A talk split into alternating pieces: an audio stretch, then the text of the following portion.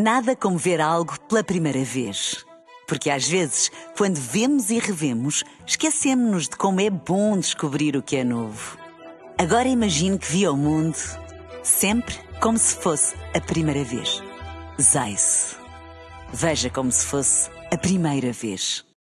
Um dia na história com Carlos Bastos. Mr. Gorbachev, tear down this wall. I have a dream. Aqui, posto de comando do movimento das Forças Armadas. Sim, é, é- é- é fazer a conta.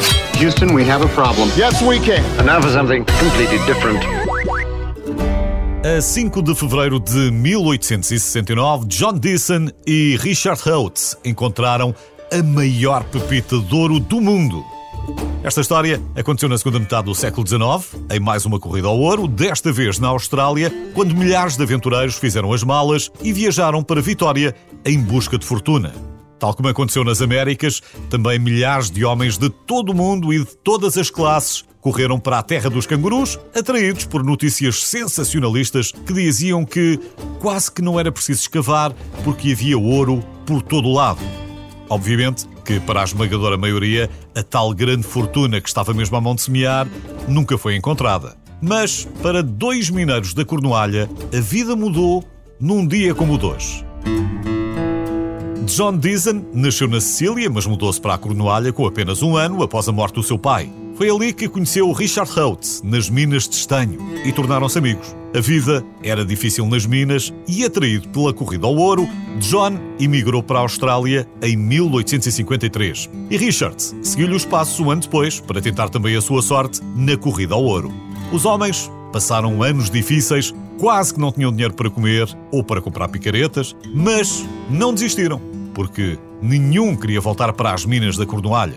Até que de repente, do nada, logo por baixo da superfície, encontraram um enorme pedregulho meio envolvido em quartzo. Era tão grande que John tentou levantá-lo com uma picareta, mas, ao tentar levantá-lo, partiu o cabo e foi preciso usar a força de um pé de cabra para trazer a pedra para a superfície.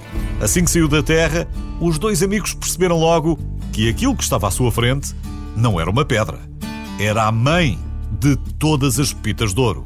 Se era a maior do mundo, eles não sabiam, mas lá que era a maior que alguma vez tinham ouvido falar ou sonhado, lá isso era.